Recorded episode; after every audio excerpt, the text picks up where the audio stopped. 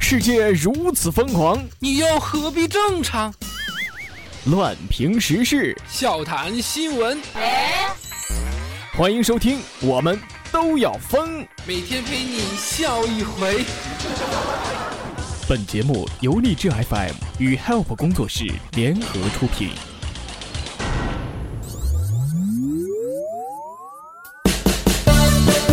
好的，各位亲爱的听众，这里是由励志 FM 为您独家播出的《我们都要疯》，我是本节目的主播虫虫。如果喜欢本节目的话，可以加入到虫虫的个人听友粉丝群：四幺三八八四五零七，四幺三八八四五零七。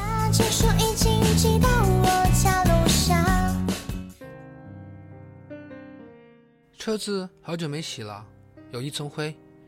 今天停在店门口，下班出来一看，洗得干干净净的。我就问看门的大爷说谁洗的，他说我看你车那么的脏，影响我们店的门面，我就给你洗了一下。这大冷天的，大爷还给我洗车，我真是太感动了。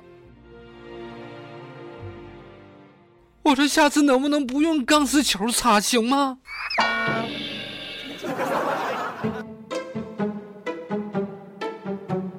某一天的半夜啊，我给这个航空客服打电话，打了半个多小时，永远都是繁忙的。而我急着改签机票啊，突然间我灵机一动，选择了英文服务。没想到电话瞬间被接通啊，于是我平静的问了一句：“Can you speak in Chinese？” 呃，好吧，对方沉默了三秒之后回答说：“好吧，你说吧。”于是我们全程用了最亲切的中文来完成了交流，简直是机智如我呀！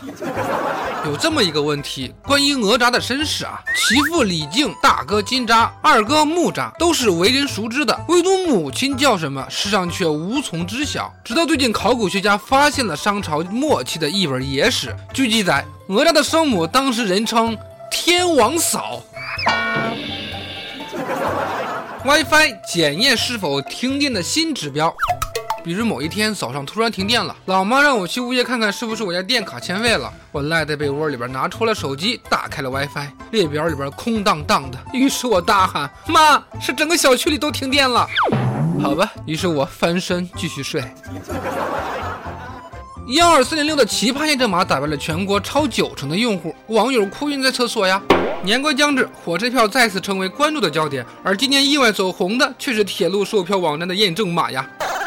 据悉，为防止被破解，幺二三零六网站对图像验证码进行了大规模的升级，一次性填对的概率极低呀，让旅客是大伤脑筋呀。幺二三零六表示，统计显示图形一次识别正确率在百分之七十左右，属于正常的水平。今后将不断优化图片，提高清晰度，并剔除辨识率不高和错误率较高的图片。哎呀妈呀！那些逼疯购票者的幺二三零六的神马呀，傻傻分不清楚的类型都有啊，橘子和橙子，公交卡和信用卡，鱿鱼和章鱼，盒子和手拿箱，大蒜和蒜苗，人参和萝卜。九零后没见过的类型有煤油灯、缝纫机、油纸伞、砚台、喷雾器、打字机。逼疯文科生的有干冰、发电机、排风机。小到看不见的有蜗牛、蚂蚁、蚊子、七星瓢虫，还有蝌蚪。网友吐槽：验证码是在玩找茬吗？验证码已击败全国百分之九十九的购票者了。现在验证码好像被玩坏了，妈妈，我可能再也找不到回家的路了。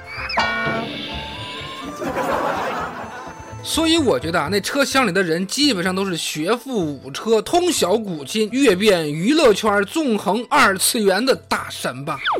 幺二三零六也算是高效的解决了春运难的问题，从此深藏功与名。朋友们都歇歇吧，顺着铁路走回家吧。话说民警叔叔一天呢也是为大家挺操心的。这不有一个男子上班打不到车，报假案骗警车来接。十二月六号的凌晨，大庆男子张某上早班，他在路边等了多时都没有打到车，眼看就要迟到了，报警求助，想蹭上警车去上班。民警送他去了事发地，却找不到人。再三追问之下，张某说出了实情。最后，张某想给民警三十块钱的油钱，被民警当场拒绝。其实民警想说的是。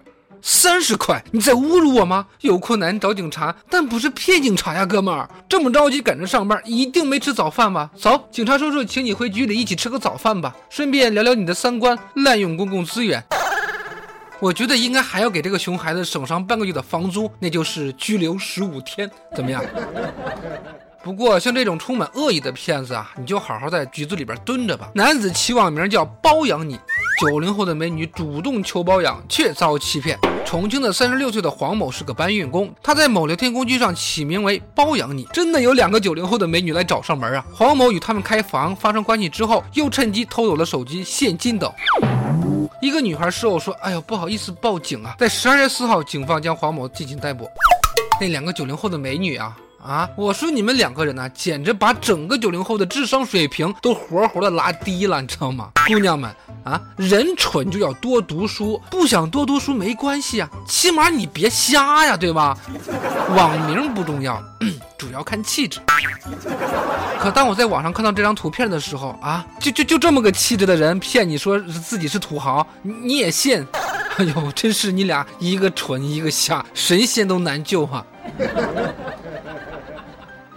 那么好了，以上的内容就是由荔枝 FM 为您独家播出的《我们都要疯》，我是本节目的主播虫虫。喜欢本节目的小伙伴，喜欢虫虫的小伙伴，可以加入到虫虫的个人听友粉丝群四幺三八八四五零七四幺三八八四五零七，虫虫在群中恭候各位的光临。好，我们明天再见，拜拜。